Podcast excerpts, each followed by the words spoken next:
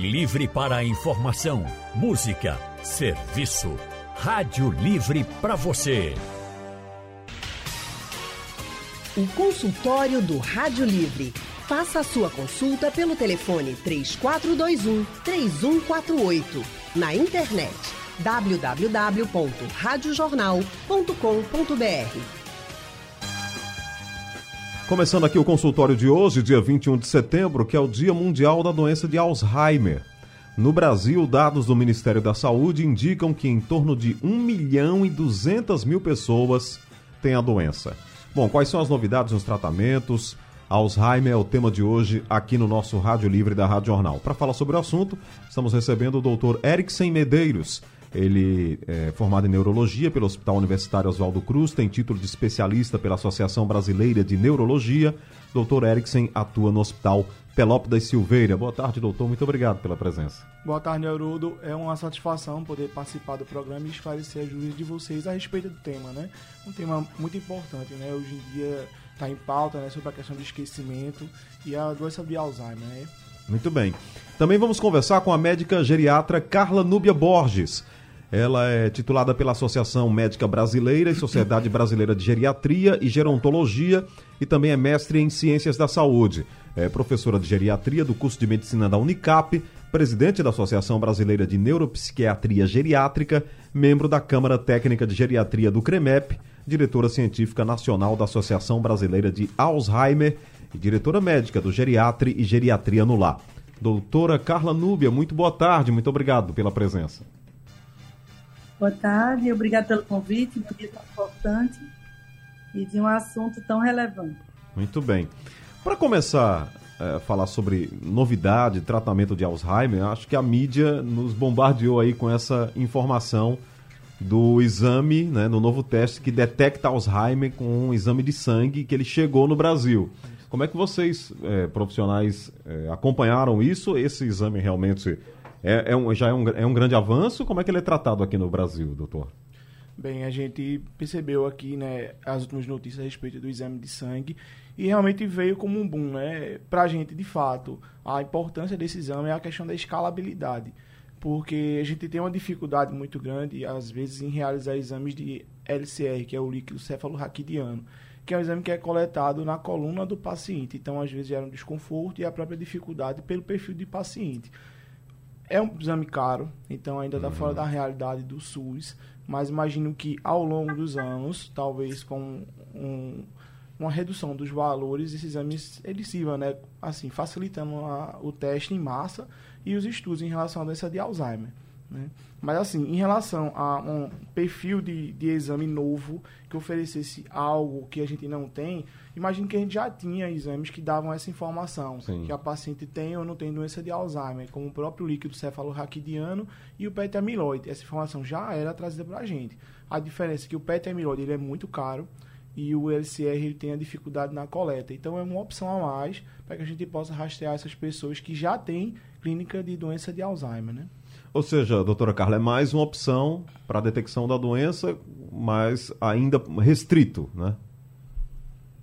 Isso, e é importante dizer o seguinte: a doença de Alzheimer ela tem uma probabilidade de diagnóstico clínico muito grande.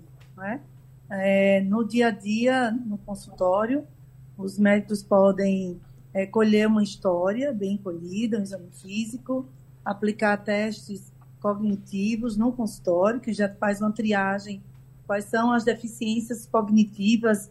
Leia-se. Cognição são várias ações: escrever, ler, uh, julgamento crítico, cálculo, orientação temporal espacial. Tudo isso é cognição. Então, às vezes, a pessoa pode ter uma falha numa área em detrimento de outras. Então, as pessoas não demenciam exatamente iguais. Então, assim, você no consultório, então, além de todas essas áreas, você faz exames clínicos, laboratoriais para descartar outros tipos de demência, às vezes outros casos tratáveis, como anemia grave, um hipotiroidismo, uma deficiência de vitamina B12. E você tem exames também de imagem que podem lhe ajudar nesse provável diagnóstico. Então, os biomarcadores, eles ficam realmente, têm o seu espaço. Então, biomarcadores que a gente já faz no PET amiloide, como o colega disse, é caro e poucos aparelhos no Brasil né, que dispõe a fazer esse exame de imagem. Os biomarcadores de LCR têm a questão de ser invasivo e de alto custo e é mais uma opção muito boa que chega até nós. Realmente ainda tem as suas dificuldades de preço e eu acredito eu que com o tempo que é, nós teremos mais opções de exames. Então é importante dizer que não invalida o grande diagnóstico clínico, o protocolo que nós devemos fazer, que dá para fazer a grande maioria dos diagnósticos com essa parte clínica, testes e laboratório para descartar imagem e outras causas. E os marcadores, seja eles quais forem, se líquido ou se sangue, para casos específicos, e dúvidas ou casos ativos. Correto. Ou seja, algo que veio favorecer, né? ajudar o que já existe. Mas é, o caminho para encontrar o Alzheimer, todo mundo, vocês já sabem, né? E já, já conhecem bem a doença. Eu uh, queria começar, doutor Eriksen, falando também o seguinte: uh, o diagnóstico né, do Alzheimer às vezes assusta as pessoas. A, é, quem tem né, já começa a se perguntar até onde eu vou com, esse, com essa doença. Quem está próximo começa também a pensar o, o, que é que eu tenho que fazer agora. O que é que a gente precisa entender primeiramente sobre Alzheimer? O que é que se diz primeiro né, nessa questão do Alzheimer para quem tem e para a família? Bem, uh, primeiro saber o que é a doença de Alzheimer, né? A doença de Alzheimer é uma doença neurodegenerativa. Então é uma doença que ela tem de certa forma um começo, um meio e um fim, mas que a gente consegue manejar esse começo, esse meio e esse fim com algumas atitudes. Primeiramente, você ter o diagnóstico precoce, então a gente sensibilizar né, no dia a dia para os sinais que sinalizam que a pessoa pode estar passando por uma condição como essa tentar fazer esse rastreio precocemente e uma vez rastreando a gente tentar mudar os hábitos de vida dessa pessoa. É, e aí várias atitudes podem ser feitas, melhorar a qualidade de vida em termos de alimentação, exercício físico, gerar uma rotina que faça essa pessoa ir se habituando, é, assim, lembretes, fazer, sistematizar as atitudes da pessoa em relação às suas atividades dentro de casa, com lembretes, por exemplo, uma noite de sono agradável, tentar fazer uma alimentação sempre no mesmo horário, perto, assim, de modo que gere na pessoa uma rotina que facilite a vida dela. Porque quando ela tiver uma fase mais avançada, ela pode não lembrar o que é, mas ela lembra que tem alguma coisa naquele momento. Uhum. Assim, tem várias outras atitudes que a gente pode fazer no dia a dia para facilitar o nosso convívio com o paciente que tem Alzheimer. É esclarecer para a família que, infelizmente, hoje a gente não tem cura, uhum. mas a gente tem tratamento. Isso em relação aos, aos, hábitos, né? Em relação à medicação, a gente tem medicamento hoje que consegue controlar bem os sintomas clínicos da doença, mas é aquilo, como eu tinha falado, quanto mais cedo a gente começa a tratar, a gente percebe que o paciente vai evoluindo mais favoravelmente do que aquele paciente que descobre tardiamente a doença e acaba tratando também tardiamente, porque a doença já está muito avançada, eu já tenho muita inflamação cerebral e aí a resposta do medicamento já não é tão eficiente. Uh, doutora Carla, existe é, um primeiro grande sinal, algo que possa assim chamar muita atenção para que a gente tenha realmente a detecção do, do Alzheimer em alguém? Ah, o que é conhecido bem da população e realmente é uma é uma verdade, mas é uma verdade que já se ampliou mais, é a questão da memória, principalmente a memória recente. Às vezes o paciente lembra muito da infância, da casa dos avós, dos pais, mas não lembra se tomou café hoje de manhã, não lembra se almoçou. Só que, além da memória, existem outras duas áreas que nós devemos chamar atenção. Uma coisa é alteração comportamental, então, o paciente fica irritado por nada, ou apático, ou a sensação de que estão lhe roubando. Então, distúrbios comportamentais que ele não tinha, e realmente, para a família, é, pega de surpresa muitas vezes. Então, acordar à noite gritando, dizendo que estão perseguindo, é, ficar muito apático, chorar com facilidade, irritabilidade, delírio, depressivo. Então, esses casos devem ser chamados a atenção. E também a funcionalidade. Então, às vezes, o paciente tem uma certa atividade corriqueira do dia a dia e ele começa a perder aquela ordem lógica. Por exemplo, um, uma pessoa que faz doces e bolos, ela começa a perder ingredientes, colocar, por exemplo, a farinha com a manteiga, esquecer o ovo, esquecer o leite, né, colocar no forno seus ingredientes. Então, uma pessoa que redige sempre documentos é, esquecer de redigir ou frases com partes não escritas. Então, aquilo que lhe paria, parecia corriqueiro, automatizado, deixa de existir. E a cognição, né? a memória com cognição, se perder na rua, uhum. esquecer as coisas do dia a dia, a não, não falar mais corretamente, ter algumas falhas. Então, é importante dizer que não existe assim, um padrão igual que as pessoas vão apresentar demência, mas sim sinais e sintomas nessas três áreas: memória e cognição, funcionalidade e comportamento. Então, às vezes, não necessariamente começa pela memória, pode começar já muito precocemente pelo comportamento. E o que, que acontece na fase inicial? Todo mundo acha que é normal da idade. Ah, ele está assim porque aconteceu alguma coisa com a filha, com o neto que casou e foi embora. Então, fica justificando situações e protelando, muitas vezes, o diagnóstico precoce. Então, esses três pilares é importante que todos fiquem atentos. Isso pode ser alguma alteração de memória e cognição que precisa ser investigada. Perfeito. É, Erickson, aquela pergunta que a gente sempre faz, né, com doenças assim, é, que surgem, é, principalmente no caso do Alzheimer, né, que é um, uma doença degenerativa. Predisposição genética. É, alguém tem na família, pode, pode ser que essa pessoa tenha também. Funciona assim também com Alzheimer? Funciona assim. O Alzheimer ele tem um, uma característica de o, o, filho do paciente teve Alzheimer, ele tem um risco maior, ele tem.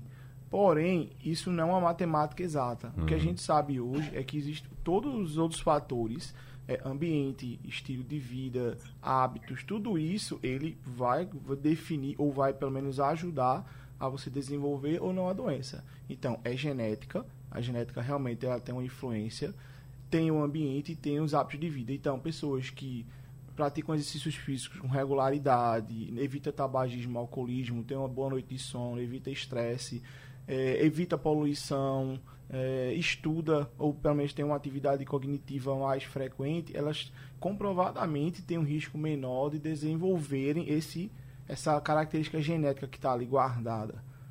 É, doutor, doutora Carla, é, doutor Erickson falou aqui numa palavrinha que está um monte de, de problemas tá ligado a essa, essa palavrinha, estresse, né?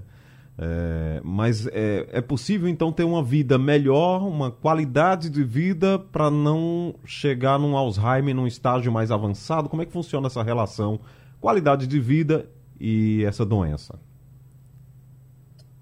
É, isso é um ponto extremamente importante. Inclusive, assim, eu estou aqui em São Paulo, né? Hoje é o Dia Mundial de Alzheimer uhum. e nós acabamos de, assim, acabou de terminar um evento que foi o primeiro Big Data Braz Alzheimer, que foi o primeiro evento nosso da Associação Brasileira de Alzheimer, que eu estou como atual diretora científica, e foi um evento inédito. Nós trouxemos todos os dados compilados de pesquisas mundiais e nacionais sobre a doença de Alzheimer. Então, isso que vocês estão falando, isso foi debatido muito hoje. Por quê? Porque a doença de Alzheimer é uma doença inflamatória. É uma doença que tem muitos fatores. Então, não existe uma coisa só que cause Alzheimer. Então, eu vou fazer exercício, logo não vou ter Alzheimer. Uhum. Eu vou comer só comidas naturais, logo não vou ter Alzheimer. Não existe essa relação direta única. Existe, sim, várias atitudes que estão comprovados que, quando realizadas, elas aumentam o risco de ter demência. Então, sedentarismo aumenta em 4,7%, alcoolismo aumenta em 0,6%, o diabetes principalmente o diabetes descompensado, né? A doença diabetes já é uma doença inflamatória. E se ela for descompensada, ela atinge mais a questão dos vasos cerebrais e, a, e provoca uma neuroinflamação. Essa neuroinflamação que favorece a formação das placas amiloides, alteração da proteína beta-amiloide, que é a explicação fisiopatológica da doença. São essas placas amiloides que matam as células nervosas, junto com a alteração da proteína tal. Então, essas duas proteínas alteradas é quem provoca a morte de neurônios, que são as células cerebrais. E por que que formam essas placas? É isso aí. Sedentarismo, álcool, diabetes, baixa escolaridade é o primeiro item. Então, a baixa escolaridade com todas as a falta de estímulo cerebral que acontece ao longo da vida. Então, nunca é tarde para aprender novas coisas, para estudar uma língua, para aprender, para ler, porque isso é importante. A hipertensão arterial, pessoal, metade das pessoas não sabe que tem hipertensão. E das que tratam, metade não estão bem tratados. Então, é uma doença barata, que é o diagnóstico fácil em qualquer sistema de saúde e é o segundo item com maior risco de desenvolver demência. Então, nós temos todos esses fatores de risco que estão atrelados a uma má hábitos de vida, má escolhas de vida, alimentos ultraprocessados, obesidade e provocam essa neuroinflamação e favorecem o aparecimento de demências e dentre a mais comum de todas as demências é a demência da doença de Alzheimer. Muito bem. Como é bom cuidar da gente, né? E evitar tantos problemas. Tem que cuidar de tudo. Não é? tudo Agora, ao mesmo tempo. É. Verdade. É. Agora, doutor Eriksen, é... SUS tem tratamento? Como é que as pessoas podem ter acesso? Bem, no SUS, o acesso primeiro sempre é a unidade de saúde, né? A unidade básica de saúde. É procurar o médico do posto de saúde, ou do posto de saúde mais próximo, caso não tenha, na unidade, e a partir dessa queixa né, de esquecimento ou perda de funcionalidade, linguagem, está se perdendo, o médico ele deve direcionar a um, a um profissional, né, um neurologista, ou também um geriatra para poder haver uma avaliação e a partir daí a gente começar a investigar se o paciente de fato tem um quadro demencial. Uma vez que o paciente chega nesse nível de especialidade, a gente tem exames iniciais de sangue que a gente para tem que descartar quadros anêmicos, quadros de hipotireoidismo ou mesmo quadros que possam simular a doença de Alzheimer. Então, alguns exames de sangue e tomografia, assim, a nível de SUS é o que é mais comum, apesar da ressonância magnética ser o ideal.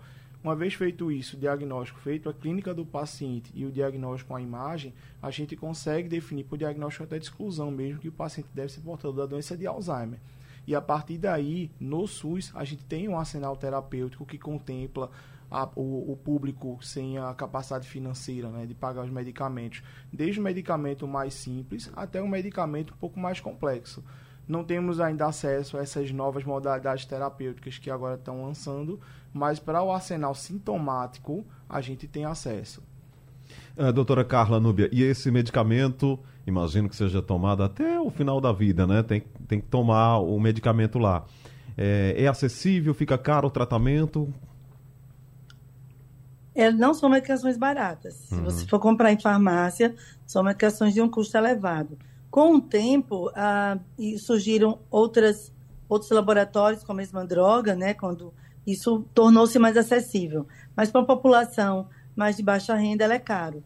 Mas existe a mesma medicação disponibilizada pelo SUS. Como o Eric falou, tem que existir para o SUS, então você tem que. Você não pode ir do médico particular direto. Você tem que fazer o seu protocolo pelo SUS, Existe a documentação que é para qualquer medicação específica, como drogas para lúpus, para doenças reumáticas, para doenças neurológicas, é a mesma coisa. Então, tem que preencher os formulários que os centros de referências fazem, tô, também os seus médicos no, no sistema de saúde podem fazer, e você vai receber a medicação.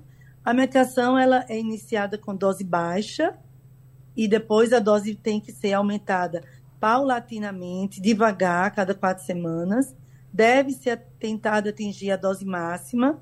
Então, há pacientes que não toleram muito, então o médico pode voltar para a dose anterior. E assim, vai ser usado o resto da vida? Há controvérsias, caso a caso. Uhum. Se a doença avançar, numa fase já bem avançada da doença, de mutismo, então algumas medicações podem e devem ser descontinuadas. Isso, cada paciente é um paciente. Enquanto existir conexão com a família, enquanto existir alguma funcionalidade, a medicação, sim, não deve ser interrompida. É um tratamento de forma contínua. Agora, se vai ser suspenso ou não, vai depender do caso e da fase da doença. Muito bem. Estão conosco aqui o doutor Eriksen Medeiros e a doutora Carla Núbia Borges, conversando com a gente. É, doutor Eriksen, imagina que muita gente está nos ouvindo agora e deve ter aqueles pequenos esquecimentos. Né? E até mesmo alguém da família fala: cuidado, preste atenção. Ah, você deixei o óculos em algum lugar, esqueci é, a camisa que eu tirei, não sei onde eu coloquei. Ou seja, aqueles pequenos lapsos esquecimentos. E aí muita gente deve estar nos ouvindo e pensando: será que caminho para um problema maior? O que é que o doutor diria para essas pessoas? Muito boa essa pergunta, Haroldo. Inclusive, isso foi, uma, foi muito abordado hoje nas, nessas palestras que a gente fez ao longo dessa semana. Uhum. Bem, assim, o esquecimento, de um modo geral, ele tem que ser levado, tem que ser valorizado dependendo do contexto dele. Por exemplo, eu coloquei um óculos em cima da mesa, fui fazer alguma coisa, não prestei atenção, fui fazer alguma coisa e esqueci. Depois eu acho meu óculos e percebi, eita, meu óculos está aqui. Isso é uma coisa. O paciente que tem Alzheimer, ele quando acha esse óculos, ele diz, quem colocou aqui? Hum. Você colocou esse óculos aqui, ele não tem a percepção de que de fato ele colocou, porque ele esqueceu que colocou o óculos ali. Isso serve para várias outras coisas. Mas o paciente que tem Alzheimer, ele esquece isso, pode acontecer, pode esquecer a nível de gerar disfunção, ou seja, ele discute com as outras pessoas porque ele não aceita que perdeu o óculos. Mas é uma coisa que é muito comum esse tipo de esquecimento. Se a gente for ver hoje a, nossa, a gente de um modo geral, a gente trabalha fazendo duas, três coisas ao mesmo tempo hoje em dia. Sim. E isso a, acaba que a gente não presta atenção no que está fazendo. Então é muito comum a gente perder o óculos, perder a chave do carro, perder o celular, às vezes em algum lugar da casa e não lembrar naquele exato momento, depois vem a cabeça e a pessoa lembra. Esse tipo de esquecimento, ele não é o esquecimento do Alzheimer, uhum. porque estava ali, a memória estava ali, só estava faltando dar uma resgatada. No paciente do Alzheimer ele não tem o resgate. Então, ele, para ele nunca aconteceu. Então, ele sempre está questionando quem é que pegou, quem é que guardou. Isso é uma coisa. O, outro esquecimento que é muito comum no Alzheimer é para a memória episódica, que é um pouco diferente desse daí e chama mais a atenção. Que são os fatos que aconteceram. Como a própria doutora falou, tomou café hoje pela manhã e aí, quando foi questionado no almoço, não, não tomei café, não. Ou então questiona isso. É um fato, um evento que aconteceu. Uhum. Que não necess, que necess, necessariamente deveria lembrar. Porque envolveu a atenção. Ele tomou café com uma pessoa. Ou foi para uma festa de aniversário, ou saiu com a família. E quando questionar sobre isso, ele não lembra. Então, é esse tipo de memória episódica. Ela tem que sempre ser chamada a atenção para uma doença neurodegenerativa, principalmente o Alzheimer. E esses mais corriqueiros dependendo do contexto, também pode ter, tem que chamar atenção. Uma coisa que a doutora falou, que é bom reforçar, é a disfunção. Todo mundo esquece alguma coisa, mas será que você está disfuncional? Será que você está perdendo a sua capacidade de organização por conta disso? Quando você perder ou começar a perder essa capacidade de organização, esse esquecimento ele tem que ser valorizado. Muito bom. E, doutora Carla Núbia, existe um padrão de faixa etária para a incidência da doença, onde você realmente detecta ali que há o, o Alzheimer? Não, veja, é, a, a, primeira frase é: quanto maior a idade, maior o risco de ter demência. Sim. Então, aos 65 anos, você tem assim, uns 3%, 5%. Quando você chega aos 85, isso aumenta muito, quase 40% de risco. Então, assim, quanto maior a idade, maior risco de ter demência, certo? Então, assim, só que a gente vê características de pessoas que demenciam mais precocemente, geralmente são as demências com mais rapidez, mais avançadas, e pessoas que demenciam não fase mais avançada da vida. Não existe um padrão de idade, existe certo. a idade como fator de risco, tá? Uhum. Aí, consequentemente, quanto maior a idade, maior a prevalência, maior o número de casos. Entendi.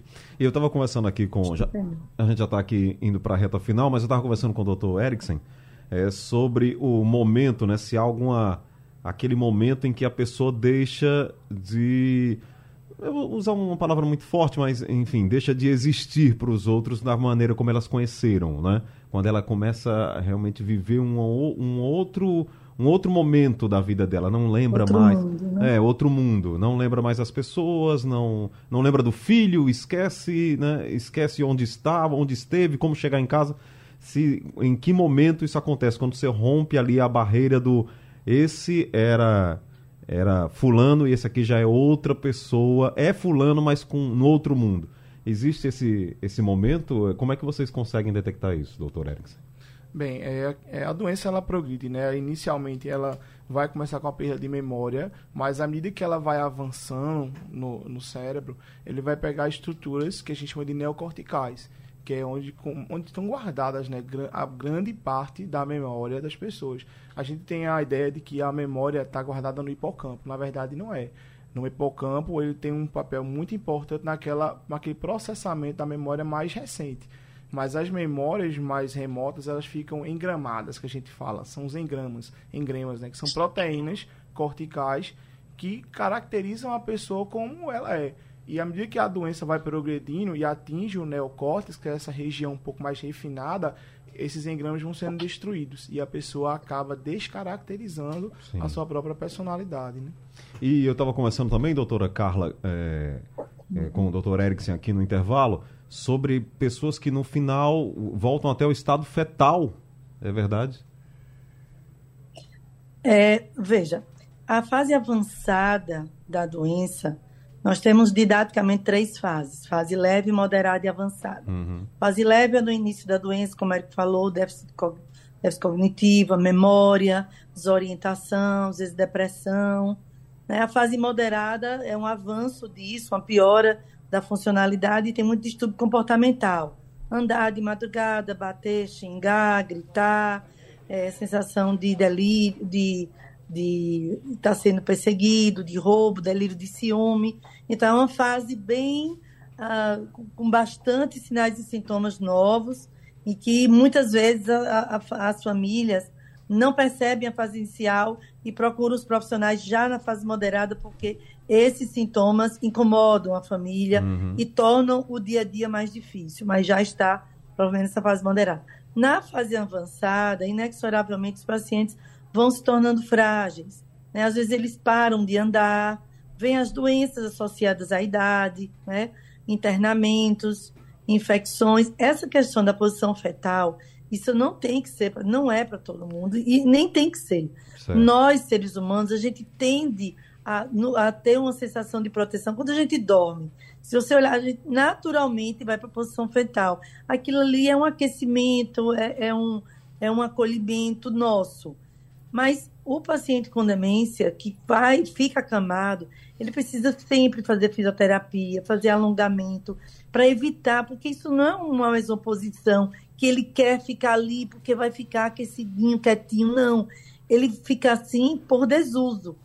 E isso vai criar contraturas, vai criar dor, infecções entre as articulações mais infecções urinárias, porque você não consegue, você não consegue fazer higienização. Então, isso é uma situação que a gente não deve deixar chegar, tá certo? Fazer sempre fisioterapia, alongamentos, aórteses com os terapeutas ocupacionais, com os fisioterapeutas, para tentar sempre alongar essas articulações, para manter o paciente mais funcional. O nosso grande objetivo é que, mesmo com o diagnóstico da doença, a gente traga vida a essas pessoas, que ela participe da, da, com a família, que ela ouça música, a musicoterapia é importantíssimo, que ela ouça uma, veja uma televisão com fotos da família, que ela participe, fique à mesa, mesmo às vezes já na cadeira de roda, sentadinha, mas os estímulos são importantes. E a questão motora, fundamental, o posicionamento do leito, o alongamento, para não chegar nesse estigma que tem que ficar nessa posição fetal que realmente a gente procura não ficar. Não é mais uma coisa voluntária. Uhum. São contraturas realmente por desuso e tem muitas consequências ruins para a saúde do idoso, sabe? Tá certo, perfeito. Gente, eu quero agradecer. Né? O Alzheimer realmente é um, um nome que assusta, né? Esse nome é alemão, né, doutor Eriksen? Mas existem profissionais como o doutor Eriksen Medeiros, doutora, Car é, doutora Carla Núbia, que estudam muito para cuidar das pessoas, né, para tratá-las, para que elas tenham é, a família também tenha informação e saiba cuidar, cuidar das pessoas que são diagnosticadas realmente com o, esse problema. Doutor Erickson, muito obrigado aqui pela presença e que, que como foi bom poder contá-lo aqui com, nesse dia. Estamos sempre de portas abertas. Eu que agradeço a oportunidade de poder falar sobre um tema tão importante. Agradeço também a doutora Carla né, pela contribuição muito boa também e espero voltar outras vezes. Muito obrigado. Doutora Carla Núbia, em São Paulo, muito obrigado aqui pela presença no nosso consultório. Até mais. Muito obrigado pelo, pelo muito obrigado, Eric, pela parceria aí do da tarde. Obrigado por falar sobre esse tema. E são, estão todos convidados a entrar no site da Braz, que tem muita informação, tem manuais, tem lives, todas as lives que nós fizemos com participação, inclusive de pessoas com demência. E esse evento de hoje, o Big Data, será disponibilizado. Outra coisa, a Braz Pernambuco é muito atuante. Procurem a Braz Pernambuco. Tem muitos eventos e sábado terá um evento gratuito na Universidade Católica de Pernambuco. Ótimo. Pela manhã. Significa que a gente tem muita informação, né? E isso é muito bom. Muita, muita informação. É verdade. Gente, o Rádio Livre de hoje está ficando por aqui. Produção de Gabriela Bento, trabalhos técnicos Big Alves, Edilson Lima, Sandro Garrido, no apoio Valmelo, coordenação de jornalismo do Vitor Tavares, a direção é de Mônica Carvalho. Sugestão ou comentário sobre o programa que você acaba de ouvir, envie para o nosso WhatsApp 99147 8520.